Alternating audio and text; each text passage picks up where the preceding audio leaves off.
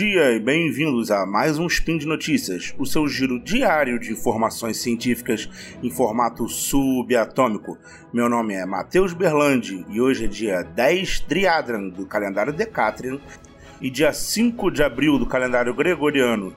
E hoje nós vamos falar um pouco sobre monocristais e deformação elástica, uns avanços recentes aí na área, mas isso tudo logo depois da vinheta.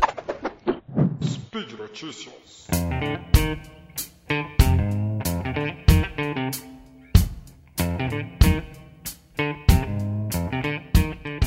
Bom, é, olha eu aqui falando de novo sobre ligas metálicas, né? Eu gosto muito desse tema, metalurgia física é uma, é uma coisa que, que me atrai bastante, é um tema que eu estudei bastante na graduação.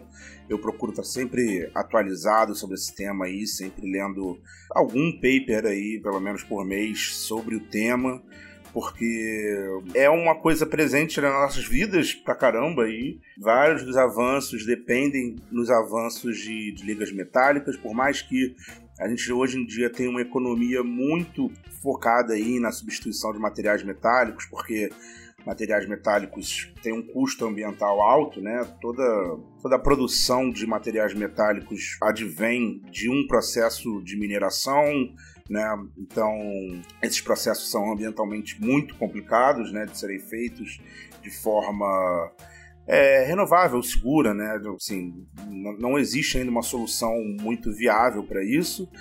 Então, é, é, uma coisa que a gente tem que ficar de olho, né? Se a gente, se a gente quer realmente chegar aí num, num futuro melhor, a gente tem que melhorar nossos processos metalúrgicos, a gente tem que melhorar a capacidade das ligas metálicas hoje, até para a gente conseguir ser mais eficiente na produção e no, na utilização que a gente dá para as ligas metálicas hoje em dia.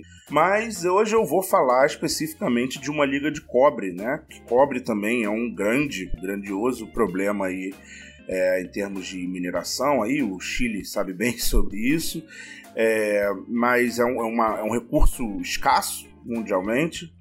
Então a gente tem que ficar bastante de olho, mas eu não vim falar sobre mineração, eu vim falar sobre avanços na área de metalurgia física. É, em, em, resumo, assim, isso é difícil de visualizar, é uma coisa que falar por podcast é difícil de, assim, sem um apoio aqui, né, de uma imagem, um auxílio de uma mídia mais visual, mas basicamente o que assim, um grupo de pesquisa conseguiu produzir foi um monocristal de uma liga de cobre, cobre, alumínio e manganês, é, que ele, ele consegue ter propriedades elásticas é, muito, muito, muito superiores aí à maioria das outras ligas que a gente tem, assim, né? Então, basicamente, é, é, assim, em termos muito leigos, ele poderia ser uma supermola, mas ele não, não é exatamente só isso, né? Porque, bom, vamos tirando algumas coisas da frente, né? O que, que é um monocristal, né?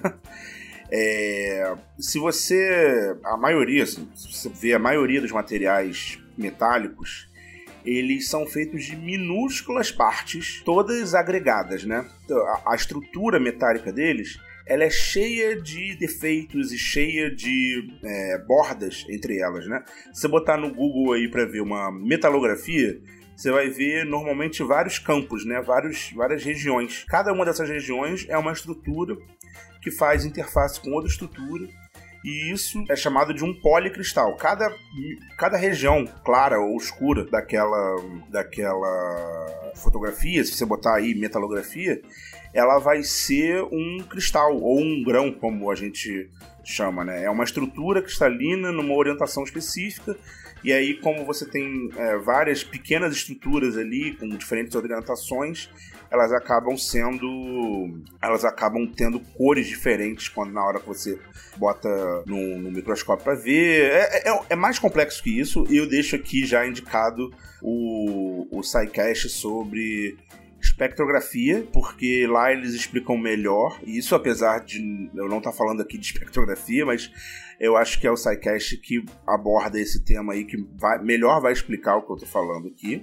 E, e bom, é, você tem vantagens e desvantagens de se usar um material que é um único cristal, é uma coisa só. Se você olhasse ele num microscópio, você ia ver só um, uma grande uma grande foto em branco ou em preto, dependendo do reagente que você usasse. É, e o problema é fazer um único cristal, fazer um monocristal é difícil, é bem difícil. A, a forma mais confortável do material, quando você as formas de produção que a gente vem experimentando até hoje, no geral produzem materiais policristalinos. Fazer um material monocristalino é um desenvolvimento aí que vem, assim, não é tão recente, né? Já vem melhorando ao longo dos anos, já vem sendo é, não é nenhuma novidade, assim, já, já é uma tecnologia bem dominada, só que ainda, ainda durante muito tempo foi limitado a partículas microscópicas, assim, né? Você fazia partículas muito pequenas, e aí foi avançando, e a gente chegou aí a alguma coisa na, na escala de décimos de milímetro. Mas hoje a gente já tem tecnologia de fazer monocristais bem grandes, bem, bem grandes mesmo. E utilizando essas novas tecnologias, a gente está descobrindo novas propriedades ou adaptando propriedades que a gente já conhecia desses materiais monocristalinos, né? Uma fase só, é, para coisas do nosso dia a dia, né? É como eu normalmente gosto de falar aqui, né? A ciência dá pequenos passos.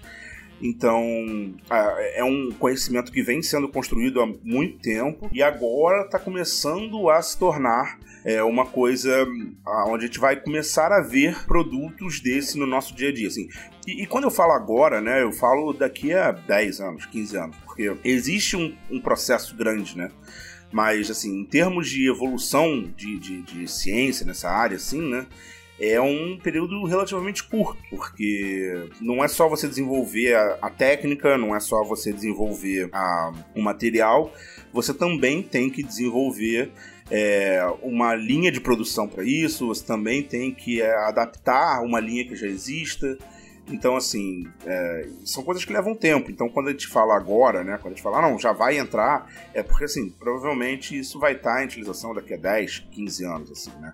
É, mas o, o, primeiro passo, o passo fundamental, que é a, desenvolver uma rota de tratamento, desenvolver a compreensão do que está acontecendo ali, já foi dado.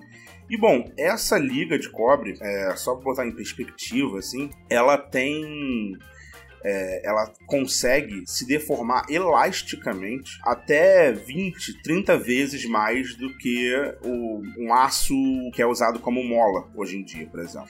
É, normalmente, quando a gente está falando de aço mola, a gente está falando de ligas de aço inoxidável, né? É, a grande maioria é, das, das molas hoje em dia são aços inoxidáveis.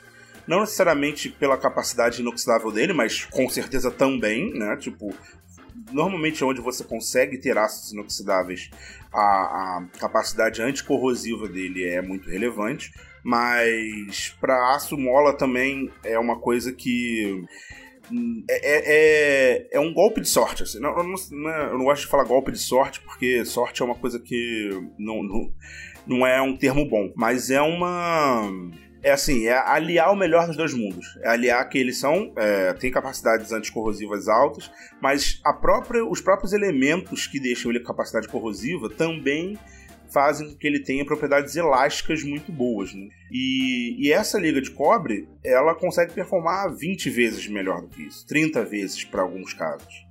É, então, assim, é um mega avanço, assim, é uma coisa muito expressiva. É, a gente pode ver num futuro aí próximo é, elementos sendo substituídos, principalmente quando a gente está falando de coisas de alta performance, né? Tudo que é microscópico, tudo quando a gente está falando de molas pequenas ou pequenos sensores, muitos dos sensores hoje em dia utilizam materiais com efeito de memória de forma ou utilizam materiais com efeitos que são é, tem esses efeitos de mola para atuarem como sensor, é, atuar como um, um microatuador dentro de um, um processo eletrônico. Então, principalmente na escala micro, materiais é, precisam ter um desempenho muito, muito alto, né? Você precisa ter ele o mais otimizado possível.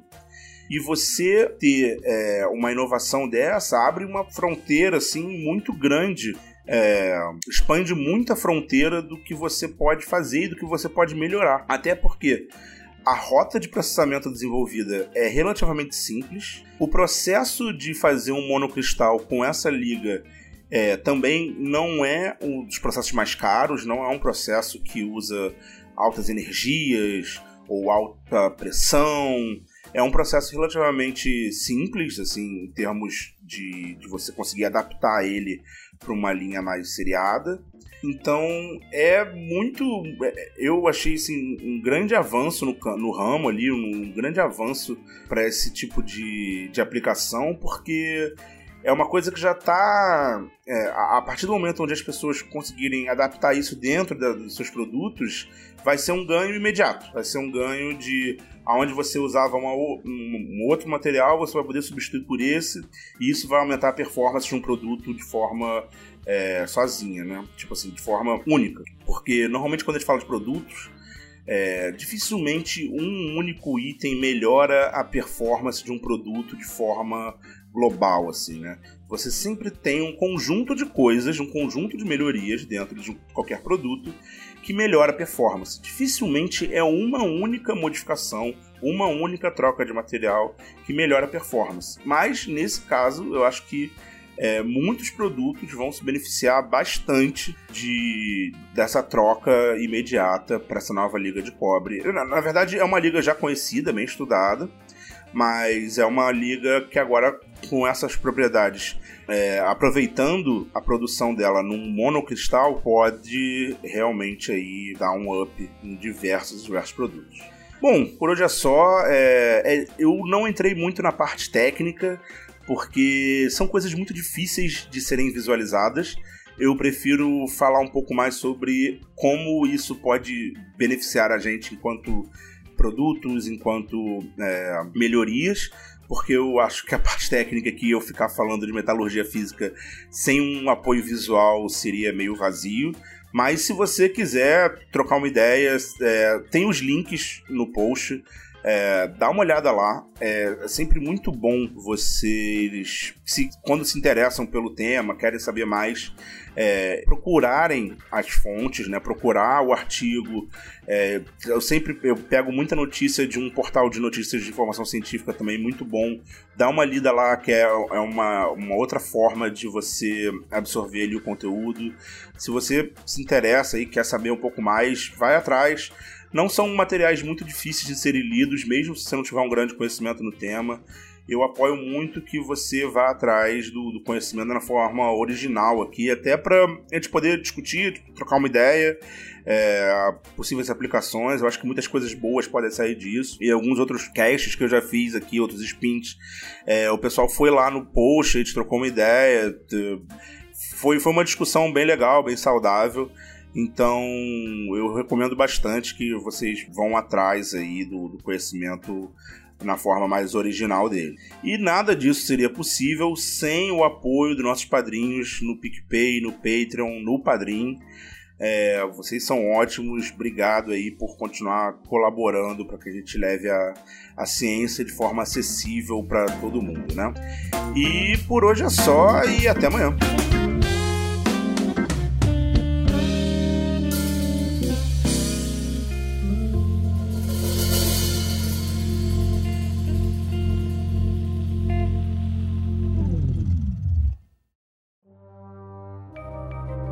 Este programa foi produzido por Mentes Deviantes. deviante.com.br.